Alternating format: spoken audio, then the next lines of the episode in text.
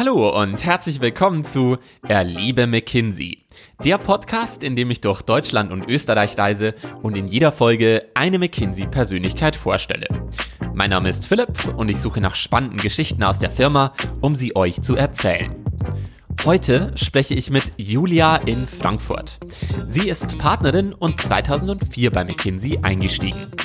Warum mir das Thema Chancengerechtigkeit so sehr am Herzen liegt und was das Ganze mit ihrem Abschluss als Neurowissenschaftlerin zu tun hat, erfahrt ihr gleich. Nach einer kurzen Nachricht von Johanna.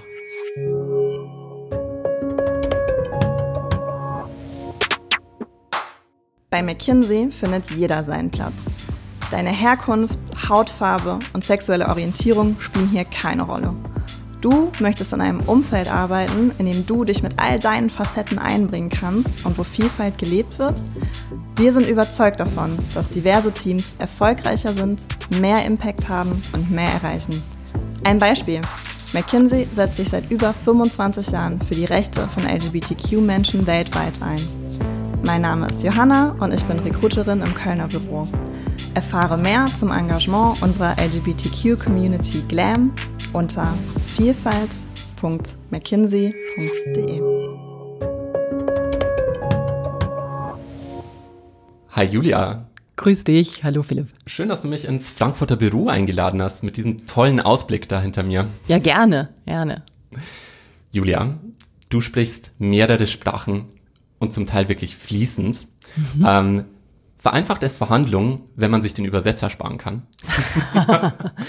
also eine, eine spannende Frage. Ich glaube, Verhandlungen vereinfacht es nicht. Was es aber tut, ist, wenn du in einen Raum gehen kannst und erstmal die, die Menschen dort in ihrer Muttersprache begrüßen kannst, die ersten Worte entsprechend sprichst, dann, dann glaube ich, schafft das schon einfach ein, ein, ein Niveau von, von Vertrautheit, das mhm. den meisten Klienten, aber auch Teams ungemein angenehm ist. Aber in Verhandlungen bin ich meistens dann auf Deutsch oder dann auf mhm. Englisch unterwegs. Wollen wir mal schauen, welche Sprachen du alle kannst? Fangen wir mal an. Ich glaube, Französisch, Englisch. Mhm. Spanisch, Italienisch. Weil dein Mann ist auch Italiener, richtig? Das ist richtig, ah. genau, genau. Er wohnt im Moment in Mailand und wir pendeln momentan zwischen Frankfurt und Mailand, wir zwei. Und äh, Arabisch, glaube ich, kannst du auch so ein paar Grundkenntnisse, oder? Zwei, ganz, ganz wenig, ganz wenig. Aber gut genug, um gerade das, was ich beschrieben habe, weißt du, diese erste, erste Kontaktaufnahme, mhm. das Danke sagen mal ähm, zu, zu probieren, das, das klappt dann schon. Fällt es dir leicht, eine neue Sprache zu lernen? Ja, doch, sehr. Also auch immer, weil, weil es das einen direkten, einen direkten Nutzen für, für mich hat. Also ich merke dann so voll, sobald du ein mhm. paar Worte kannst, probiere ich es dann auch aus. Also ich bin da ja recht leichtherzig, glaube ich. Wie machst du dann das? Sprachen. Also die meisten habe ich ja schon früher gelernt während, während des Studiums mhm. und da sehr viel durch die Reisen in die eigentlichen Länder. Ich war sehr viel in, in Südamerika, in Argentinien mal während der Schulzeit gewesen, habe einen Sprachkurs in Rom gemacht etc. Also ähm, immer sehr schnell ins Land auch, ins Land auch selbst reisen. Weißt du, was wir auch über dich herausgefunden haben? Dass es äh, etwas gibt, für das du in der Firma bekannt bist. Oh je. Feedback. Feedback. Ja. Feed forward. Ähm, ich habe gehört, dass du gerne mal auch beliebig ähm, Leute aus deinem Team anrufst, um spontan Feedback zu geben. Äh, auch gerne mal irgendwie mit fünf bis zehnminütigen Sprachnachrichten. Bei McKinsey haben wir generell eine sehr ausgeprägte Feedback-Kultur. Äh, Warum ist dir das persönlich so wichtig, Feedback zu geben? Ich habe es gerade schon gesagt in der Einleitung. Weißt du, es gibt einmal, einmal Feedback, was ich noch viel mehr mag, ist ähm, Feed Forward. Das gibt es zwar mhm. nicht als Wort, aber nach vorne, nach vorne schauendes Feedback. Also ich glaube, mhm. man kann viel immer sagen, das ist das, was ich gesehen habe, das ist den Effekt, den es auf mich hatte, deshalb in Zukunft etc. Ich bin immer sehr schnell dabei zu sagen, wenn das so ist, was können wir denn dann gemeinsam in Zukunft anders, mhm. anders machen und das zu, das zu überlegen. Und ähm, ich glaube, weißt du, du kannst ja ähm, wir alle haben unsere blinden Flecken, mhm. wo wir einfach nicht wissen, wie die Art, wie wir mit anderen interagieren, was das für Konsequenzen, Folgen etc. hat. Deshalb bin ich selbst jemand, der mhm. unheimlich gern viel Feedback bekommt und es dann auch meist ähm, unaufgefordert sehr gerne, sehr gerne weitergibt. Und die Sprachnachrichten, da, da freuen sich immer die Teams drüber. Und zwar, wir haben, wir sind ja immer mehr, kommen wir weg von dieser Kultur des, des PowerPoints oder des, des, des, des, des mhm. ja, Seiten, Seitenzeichnens, um mit Klienten zu kommunizieren kommentieren. Nichtsdestotrotz machen wir das natürlich noch. Da ist ja normalerweise der Feedback Loop, dass du dich dann auf die Seite hinsetzt, auf die Seite einen Kommentar schreibst, auf die nächste Seite dann eins. Und irgendwann habe ich mal rausgefunden, dass das sehr nützlich ist. Aber wenn du es gleichzeitig, das mache ich dann immer mit ein paar fünf Minuten, so ein bisschen im persönlichen Unterton begleitest, also die Teams bekommen von mir dann ein Dokument zurück, mhm ähm, aber gleichzeitig dann auch immer noch so die drei Minuten, fünf Minuten Julia, was ich eigentlich damit sagen wollte. Gerade, also wir sagen auf Englisch immer the big picture, einfach sie mhm. das große Bild, das große Ganze im Augen behalten. Ja. Ich freue mich schon äh, nach dem Podcast auf dein Feedback, dass ich dann äh, von dir hoffentlich ja, ebenso, ebenso du bekomme. Also magst du mir noch mal ganz kurz erzählen, wie man denn so richtig Feedback gibt? Das ist ja auch super interessant für unsere Zuhörer da draußen. Ja, ich glaube, das, was wichtig ist, dass man einfach auf ein ähm, Niveau kommt, wo man sagt, pass mal auf, da ist mir etwas aufgefallen. Mhm. Also, dass man erstmal beschreibt die Situation. Da gibt es auch ein richtiges On-Feedback-Modell, wie man das alles perfekt macht. Mhm. Ich glaube, da, da bin ich auch nicht der, der Experte, sich immer dran zu halten, aber trotzdem, ich sag du, mir ist dieses oder jenes aufgefallen mhm. in letzter Zeit, was weiß ich, ähm, aufgefallen in der Art, wie ihr miteinander kommuniziert oder wie ich Dokumente mhm. bekommen habe, etc. Also einfach mal beschreibend mhm. sagen so. Und dann muss man sagen, naja, dadurch, dass das halt so gewesen ist, hat das einen bestimmten Effekt auch auf mich gehabt. Mhm. Das heißt, also ich habe Sachen dreimal lesen müssen, die ich gerne nur einmal gelesen hätte, mhm. oder ich musste dann doch noch mal zum Klienten oder intern zu den Teams zwei, dreimal nachfragen, was wir eigentlich hätten in einem ja. Rutsch erledigen können. Also ich beschreibe dann schon auch immer, warum das, was ich halt beobachtet habe, entweder besonders gut war, ja, ich habe mhm. äh, gleich bin so gleich wieder so kritisch ähm, geworden. Also ich gebe auch sehr gerne äh, wahrscheinlich auch mehr als andere positives ähm, positives Feedback, weil ich mhm. auch denke, dass da angespornt wirst. Also du beschreibst erstmal, das ist mir aufgefallen, was du mhm. gemacht hast. Ähm, hier hast du besonders, was weiß ich, ähm, etwas hervorragend vorgestellt, im richtigen Detail gerade, aber nicht zu, ähm, zu in die Details hineingehend. Äh, das, mhm. Also das gebe ich dann schon. Und dann halt ähm, dieses, und das ist der Effekt, den es hatte. Und dann, glaube ich, noch der letzte Punkt ist, ja. dass du dann sagst, ähm, aus den zwei Punkten kommend, würde ich mir in Zukunft wünschen, dass wir es eher so machen. Und was ist dir besonders wichtig? Äh, was feedbackst du oft? Du, das ist ganz, ähm, ganz verschieden. Ich glaube, das Besondere an dem Feedback ist, mhm. oder was ich mir auf die Fahnen schreiben würde, ist, dass das wirklich individuell ist. Dass ich nicht so mhm. einen Katalog habe, den ich dann jedem, jedem einmal sage. Ja. Ich glaube, es gibt eher so, so Don'ts, also was ich überhaupt ähm, äh, gar nicht, gar nicht mag, und das mhm. war jetzt auch auf das Firma viel genauer hingucken, ist äh, Feedback auf bestimmte Arten, wie man wie man führt, zu geben. Mhm. Also man sagt am Englisch so Leadership Styles, Führungsstile. Mhm. Ja? Im Grunde genommen kannst du führen, wie du magst, solange das, was am Ende dabei herauskommt, natürlich dann eine positive Teamatmosphäre ist, ein mhm. Impact beim Klienten ist, etc. Ja?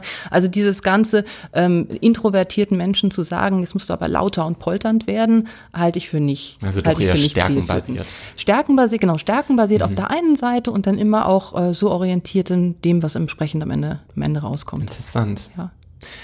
Ähm, pass auf, wenn man sich so deinen Lebenslauf anschaut, das ist der absolute Wahnsinn. Du hast am Max-Planck-Institut für Hirnforschung in kognitiven Neurowissenschaften promoviert. Du hattest ein Forschungsstipendium und Wahlfächer an der Harvard Medical School und an der WHU, warst du auch. Ähm, du hast dich ein Jahrzehnt lang bei McKinsey für das Thema Frauen in Saudi-Arabien vor Ort eingesetzt und wurdest sogar mit einem Award für deine Führungsqualitäten ausgezeichnet. Du bist ein extremer Wirbelwind und nimmst alle um dich rum mit. Ist dir auch mal so richtig, richtig langweilig? Und was sind deine Tipps, um mal abzuschalten? Ah, du wunderbar. ähm, ehrlich gesagt, nee, langweil, langweilig wird mir tatsächlich ähm, nicht. Ich muss zu dem, äh, also danke erstmal für die, für die, für, für die sehr, sehr nette äh, Vorstellung da. Nee, langweilig wird mir nicht. Wir haben auch einen vierjährigen Sohn. Mhm. Also selbst wenn mir mal beruflich langweilig würde, wüsste ich das sehr schnell privat zu, zu kompensieren. Also da, ähm, das habe ich, das habe ich nicht. Was ich allerdings ähm, mache, ich habe auch häufiger als andere Kollegen machen, weißt du, diese Phasen, wo du mal zwischendurch abschaltest oder, oder entspannst, mhm. Ähm, die, die nehme ich mir, die nehme ich mir schon. Und da komme ich vielleicht auch von der, von der Hirnforschung her, weil du brauchst gar nicht diese ganz langen Intervalle, wo du dann überhaupt nichts machst, sondern es ist eher wichtig, dass du so zwischendurch mal wieder regenerierst. Mhm. So eine Sache, ich versuche, soweit ich kann, gerade so auf Kurzstrecken, wenn ich in der Bahn oder im Flugzeug unterwegs bin, sage ich, jetzt mache ich nicht den Computer auf. Das ist so ein Reflex bei Beratern, mhm. das sieht man wahrscheinlich auch, wenn man dann einsteigt, die sind sofort wieder an ihrem Laptop dran und tippen und schreiben und so weiter. Und das, so viel kriegt man in dieser halben Stunde auch nicht hin. Und wenn man mhm. sich dann eher mal die Zeit nimmt und, oder Stunde oder sowas, ähm, mal nachzudenken. Also was ich dann schon mache, ist, ich überlege mir immer so Dinge, ähm, das möchte ich jetzt lösen im Kopf. Mhm. Ja? Und dann habe ich dann diese Dreiviertelstunde, wo ich wirklich gezielt drüber nachdenke. Du siehst doch, ich habe immer so mein kleines Buch dabei, wo ich dann meine ja. Notizen mache. Äh, das mache ich dann schon. Und das finde ich dann ähm, durchaus entspannend. Was war denn, ich habe jetzt so ein bisschen in deinen Lebenslauf ähm, auch reingeschaut, was ja. war denn so wirklich deine herausforderndste Aufgabe? Und wie steckst du dir eigentlich immer wieder neue Ziele? Wie machst du das? Ich glaube, heraus, ähm, herausfordernd für mich, du hast ja schon beschrieben, ich habe ja im deutschen McKinsey Office angefangen und bin dann ähm, recht schnell in äh, Middle East, also Mittleren Osten gegangen, nach, nach Dubai, aber auch Saudi-Arabien und ich glaube, die größte Herausforderung, die ich da gesehen habe, ist schon die, die du beschrieben hast. Also es gab da, wie auch hier, einfach herausragende Frauen mit fantastischen Führungsprofilen, mhm. die aber einfach ähm, äh, beruflich in der Gesellschaft noch nicht da angekommen sind, wo sie eigentlich in meinen Augen zumindest mhm. hingehört hätten. Ja. Ich glaube, da war eine sehr große Herausforderung, die ich in dem Kontext hatte, ist die Frauen tatsächlich ähm, auf Führungspositionen vorzubereiten. Mhm. Da haben wir ein ganzes eine ganze Reihe von, von, von Seminaren, Weiterbildungskursen, aber auch dieses On-the-Job-Coaching, also direkt im Beruf miteinander ähm, arbeiten gemacht. Und da bin ich sehr stolz drauf. Wir haben in dem Kontext auch die erste, nennt man Diversity Unit für mhm. Saudi-Arabien aufgebaut. Das war eine tolle Herausforderung. Und weitergehen, du weißt ja auch, ich habe ja die die Gesundheitspractice, also unsere Arbeit in, in, in, in Gesundheit im Mittleren Osten mit mhm. aufgebaut und auch geleitet.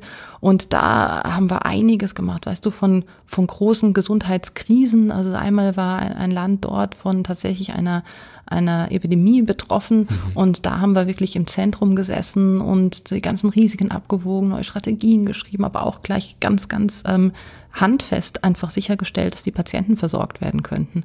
Also diese, diese Themen, was die Gesundheitssysteme anbelangt, da würde ich auch sagen, das, mhm. das liegt mir sehr am Herzen. Du hast auch gerade schon gesagt, dass du mehrere Jahre, also ich glaube zehn waren es.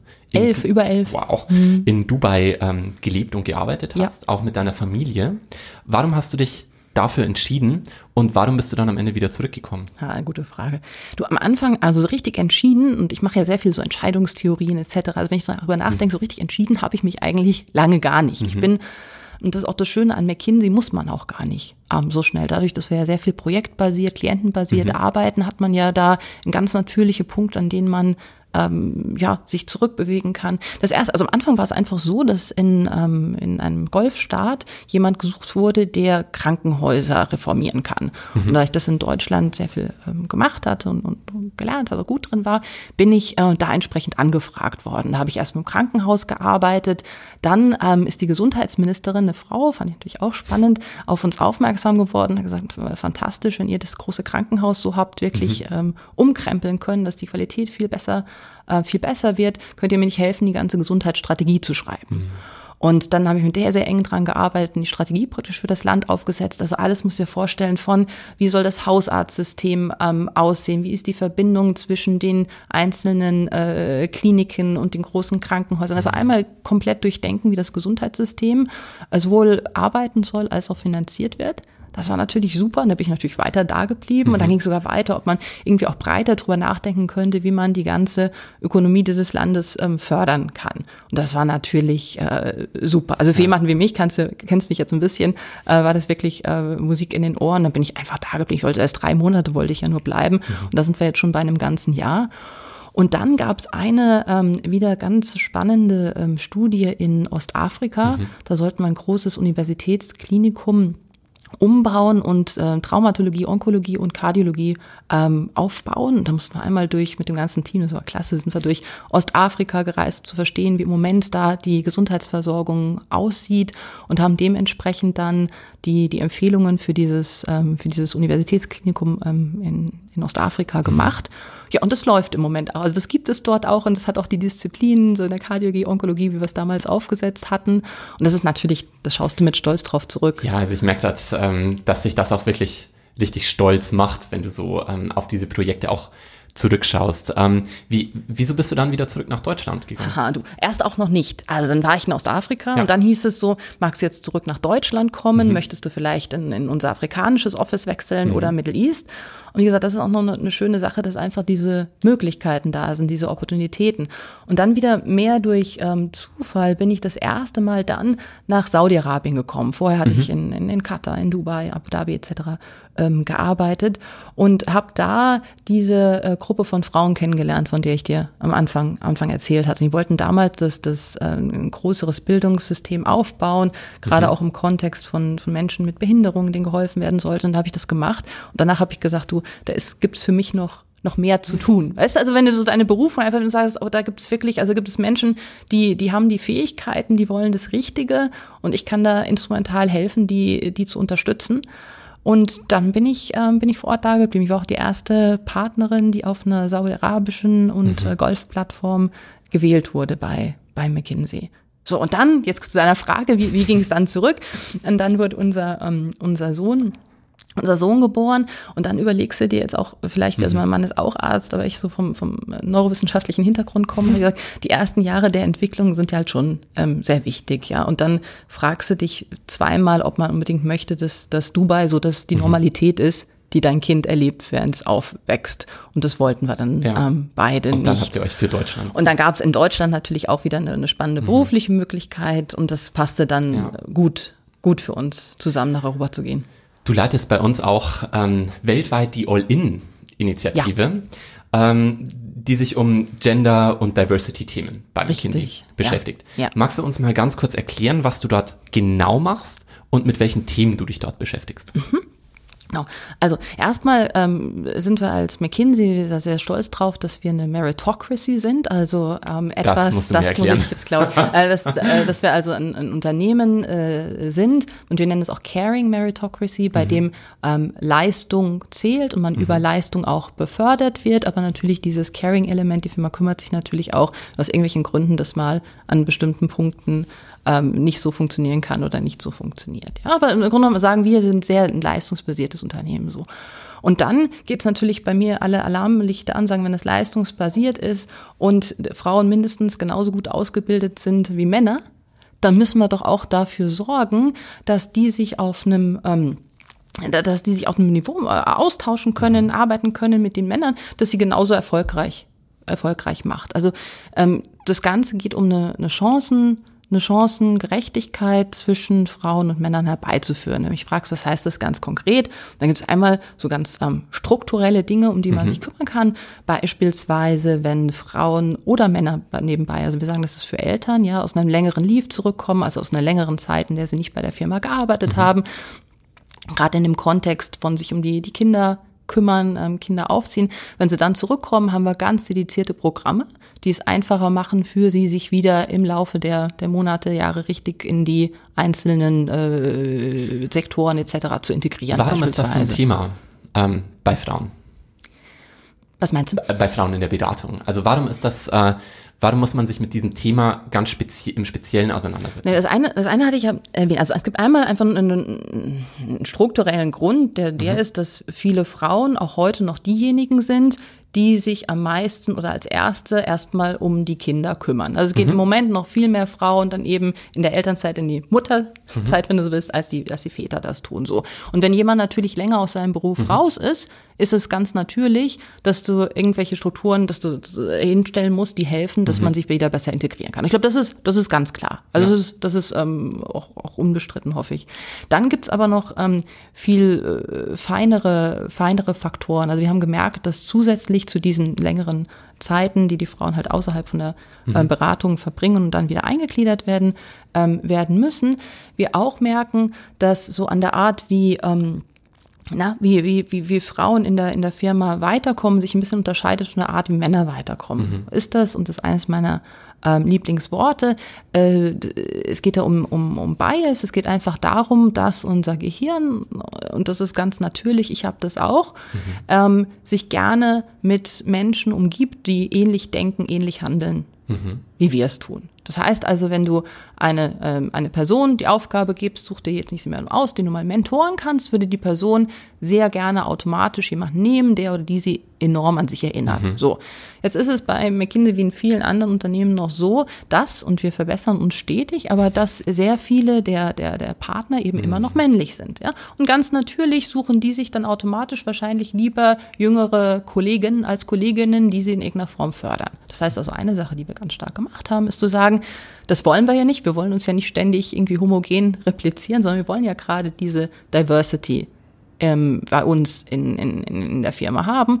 Und deshalb sorgen wir jetzt zum Beispiel auch über Sponsorenprogramme dafür, dass es ein ausgewogenes Verhältnis von denen gibt, die. Was bedeutet Sponsoren? Ah, Sponsoren ist nochmal, wenn du so willst, ein, ein, nächster, nächster Level von, von Mentoren. Also ein mhm. Mentor mhm. trifft sich mal mit dir und trinkt mal einen Kaffee und gibt dir einen Rat zum Leben. Ja. Ein, ähm, ein Sponsor ist jemand, der das Gleiche tut, aber auch gleichzeitig überlegt, was gibt es da für Möglichkeiten, ja, dich also äh, dich wirklich mitnimmt und ähm, mit ja. dir gemeinsam deine Karriere Chancen gestaltet. Auch ermöglicht. Chancen entsprechend ja. auch ermöglicht, genauso, ja. Wir haben gerade, ich könnte mit dir über so viele Themen sprechen. Ähm, das macht mich wahnsinnig, dass wir nur so kurz Zeit haben. Ähm, du hast gerade schon das Thema Bias ja. angesprochen. Ja. Ähm, du hast dich schon ganz viel mit diesem Thema, also Voreingenommenheiten, ja. beschäftigt. Du hast auch gerade schon einen äh, Bias genannt. Mhm. Ähm, hast du, was ist denn deiner Meinung nach der schädlichste Bias in Bezug auf Karriereförderung oder Karriere von Frauen? Ja, also einen hatte ich schon genannt, also der mhm. ganz natürliche, man nennt den ja auch Mini, Minimi-Bias.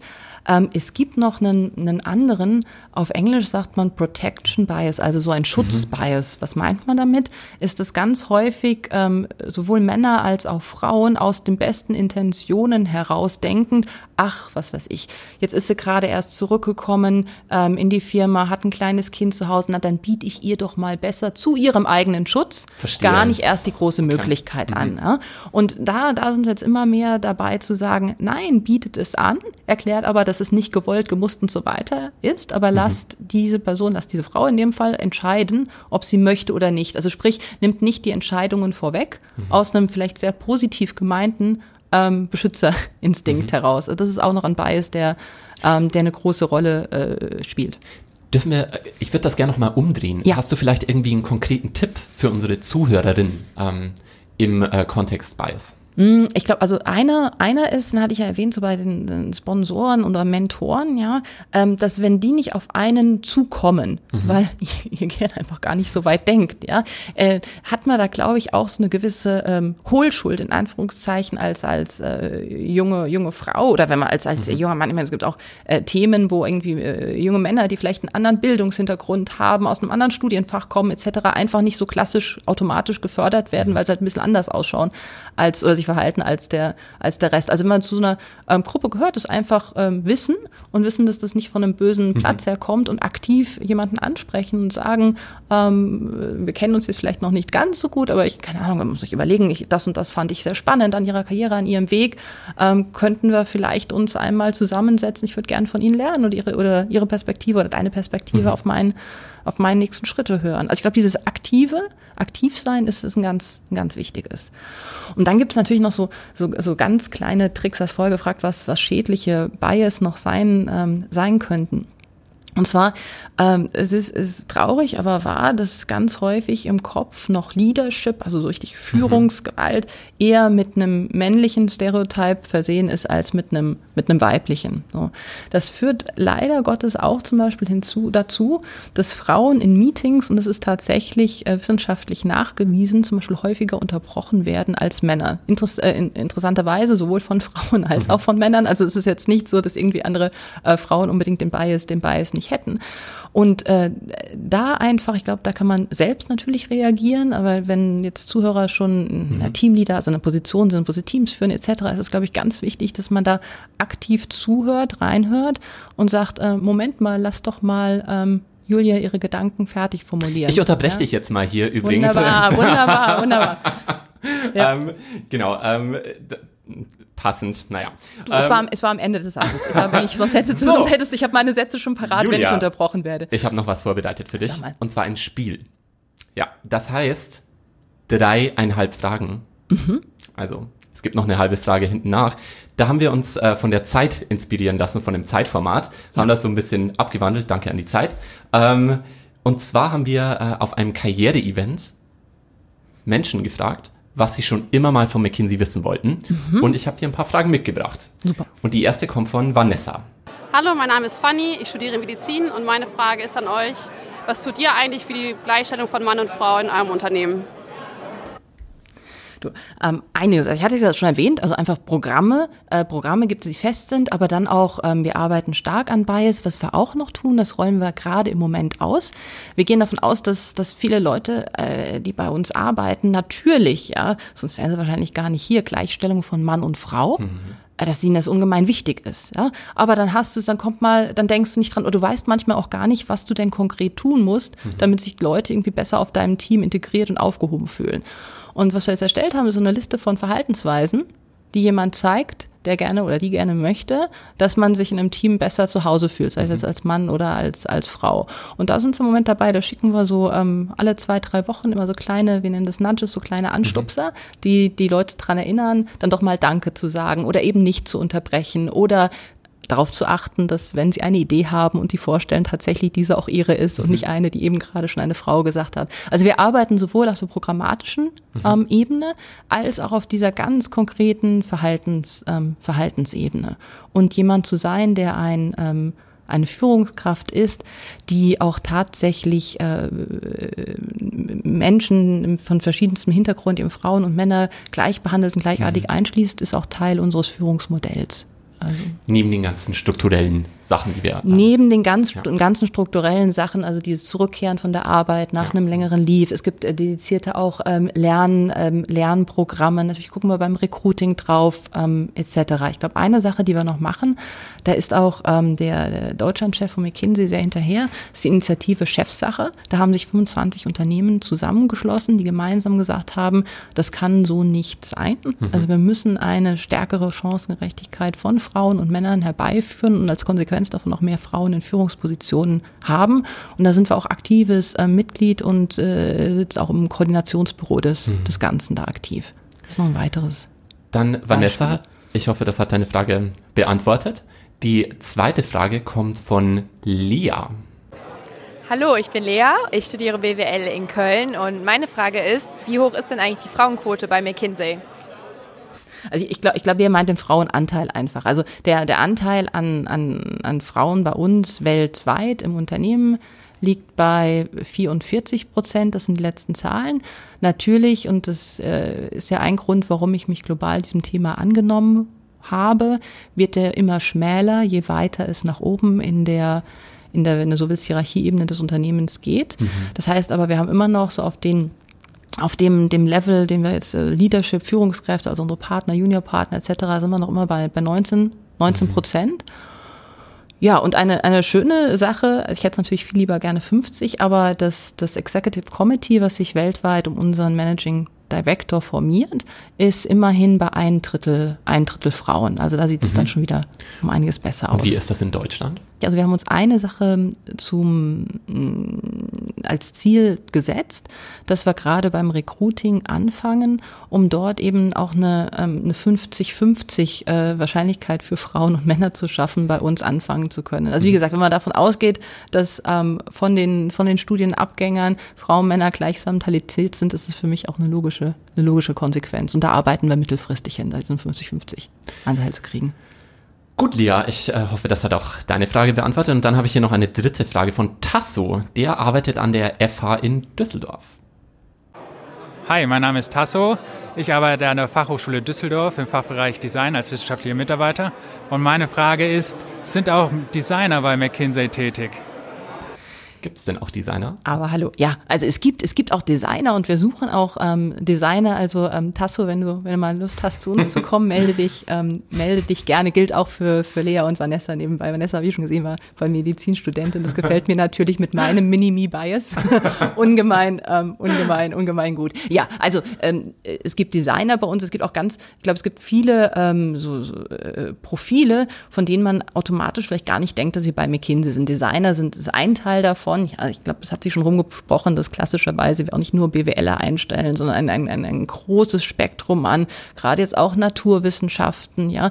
Äh, wir suchen auch gerne ähm, Frauen und Männer mit einem mit einem technischen Hintergrund. Also da ist es ganz breit von der von der Aufstellung her, was wir momentan oder wen wir momentan ähm, rekrutieren und welche Profile im Team zusammenkommen. Also ich habe jetzt gerade ein Team, da habe ich ähm, zwei Designer, die die mit uns arbeiten. Ich habe einen ähm, Ingenieur, der, der koordiniert das Ganze, der ist im Zentrum, der ist so ein Generalist, der daran arbeitet. Dann arbeite ich mit dem ganzen ähm, Learning-Team, also unserem und die ganzen Lernprogramme aufsetzt, die sind mit dabei und eine Gruppe von, ähm, wir nennen das People Analytics, also von den ganzen Analytikern, die unsere Statistiken dann machen und auch die Algorithmen erarbeiten, mit denen wir arbeiten, ja. Gut, dann kommen wir jetzt zur letzten Frage, zur halben Frage. Oje. und sonst so? Ah. du, und, und sonst so, ähm, gut, ich bin, ich bin echt ähm, optimistisch, was die, was die Zukunft für Gleichstellung von, von Frauen und Männern jetzt gerade bei uns in der, in der Firma anbelangt. Also das finde ich ähm, etwas, wo jetzt auch, wie gesagt, durch unseren Deutschlandchef, aber auch nochmal global durch den Managing Director so richtig viel ähm, in, in Interesse, also wahrhaftes Interesse hinter, hinterher ist, auch gerade in Europa. Von daher ähm, bin ich da ähm, ich glaube, meine grundsätzlich eher ein Optimist, aber jetzt auch ganz faktenbasiert ähm, optimistisch. Dann bedanke ich mich sehr für das Gespräch, Julia. Ich glaube, wir werden gleich noch ein bisschen weiter sprechen. Ich fand, das hat wieder wahnsinnig Spaß gemacht und ähm, es war echt richtig spannend. Danke dir. Gerne.